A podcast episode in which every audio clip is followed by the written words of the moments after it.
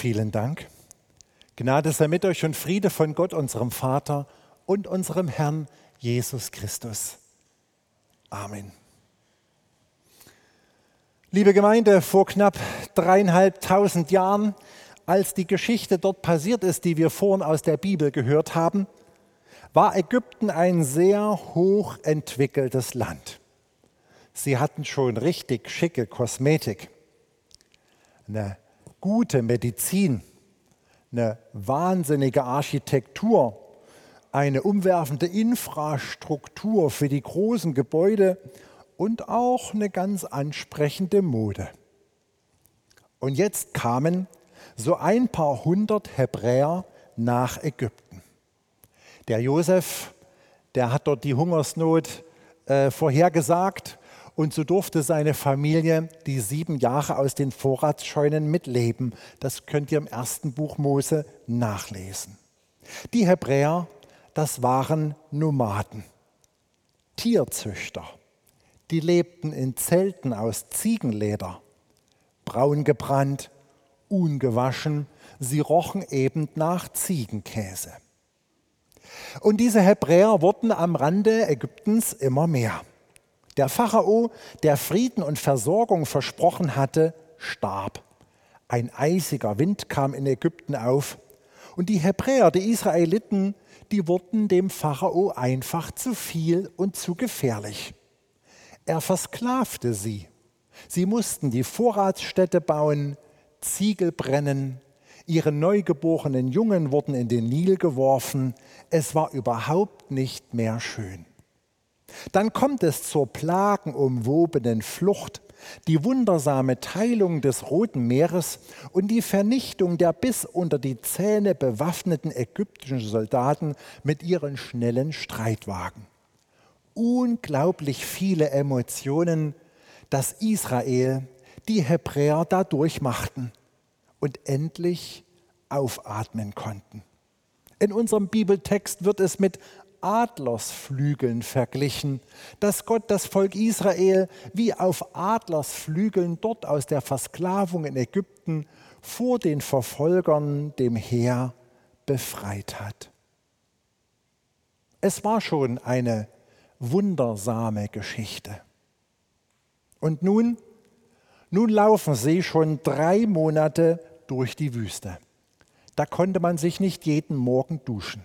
Und das Essen war auch nicht abwechslungsreich, was Gott an Manna und Wachteln zur Verfügung stellte.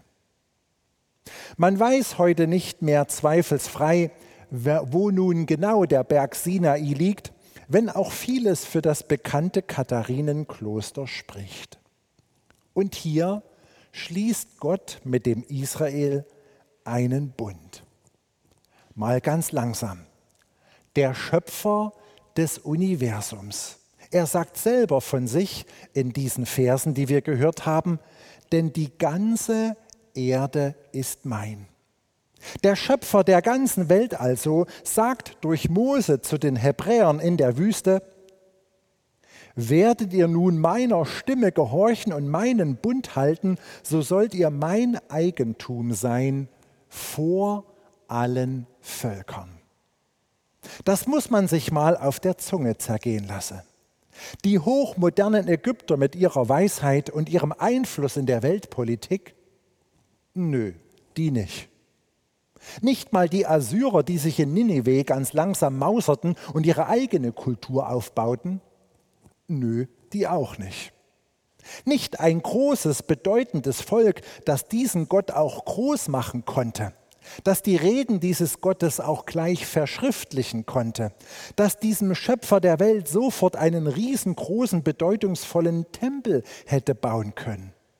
Nein, die alle nicht. Zur Vollständigkeit, bei den Hebräern reichte es nämlich gerade mal für ein Zelt der sogenannten Stiftshütte. Erst 250 Jahre später durfte Salomo in Jerusalem diesem Gott einen Tempel bauen. Und der Tempel in Jerusalem war verhältnismäßig klein gegenüber den riesen Prunkbauten, was die Ägypter zustande brachten. Lasst euch das bitte auf der Zunge zu gehen. Mit diesen Steineklopfern, diesen ungebildeten Hebräern, diesen landlosen, besitzlosen Nomaden schloss Gott in der Wüste, mitten in der Wüste, mitten auf dem Weg, einen Bund. Und wer die Bibel weiterliest, wird merken, dass die Israeliten keineswegs ein einfaches Volk sind, das leicht zu führen und einfach zu lieben wäre. Keineswegs. Für viele bis heute nicht. Aber das tut nichts zur Sache. Gott hat sich Israel auserwählt. Gott hat sich in diese Hebräer verliebt. Gott hat einen Bund mit dem einfachen Volk der Hebräer geschlossen. Gott liebte und liebt die Juden bis heute, heute noch. Vielleicht ist der immerwährende Hass auf Israel, der nicht auszulöschende Antisemitismus die Antwort des Teufels, der Neid der Nichterwählten, die innere Wut, einem anderen diesen Segen nicht gönnen wollen. Was sagen uns diese sechs wenigen Verse? Erstens, Gott macht vieles anders, als wir es erwarten. Gott macht vieles anders, als wir es selber machen würden. Zum einen, das gilt für die Weltgeschichte. Das entstehende Puzzle da zwischen Russland, China und Amerika. Und das gilt auch für dein persönliches Leben und das nächste Puzzleteil, das da vielleicht gesetzt werden muss und du gar nicht weißt, welches und wohin und wie das alles ausgehen könnte, was Gott mit dir und deiner Zukunft und deinem Leben so vorhat. Diese Geschichte mit Israel sagt, vertraue Gott. Dieser Gott hat Gutes im Sinn. Dieser Gott möchte segnen, befreien, trösten, vergeben, helfen. Er hat ja das Volk Israel aus dieser Knechtschaft befreit. Er hat es versorgt wie auf Adlersflügeln. Und er hat ihm ja auch das Land dann gegeben. Er hat es auf dem Weg nicht allein gelassen. Das gilt für diese große Weltgeschichte, das gilt aber auch für dich und dein Leben. Das lesen wir aus der Bibel und das lesen wir aus Gottes Weg mit seinem Volk. Er ist Israel zugewandt und er ist auch dir zugewandt. Du kannst Gott vertrauen, auch wenn es manchmal anders wird, als du es gerne machen würdest, als du es als Mensch mit deinem kleinen Verstand entschieden hättest. Gott macht es eben anders. Und zum anderen sagt uns diese Geschichte, Gott schreibt Geschichte, nicht die Bosse dieser Welt, nicht die Ägypter, nicht die Assyrer, nicht die Babylonier oder die Perser oder die Römer. Gott schreibt seine Geschichte. Und das gilt auch für heute.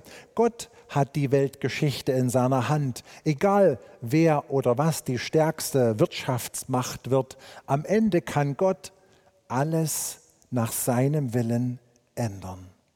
Mag die Endzeit, in die wir hineinleben, herausfordernd werden. Gottes Zusagen stehen felsenfest. Er macht es, wie er es will. Und Gott erwählt sich nicht immer diese Superreichen dieser Welt. Zweitens, Gott hat ein Herz für das Kleine und das Unbedeutende. Das können wir an dieser Geschichte lesen. Gott sucht sich dieses landlose Volk der Israeliten aus.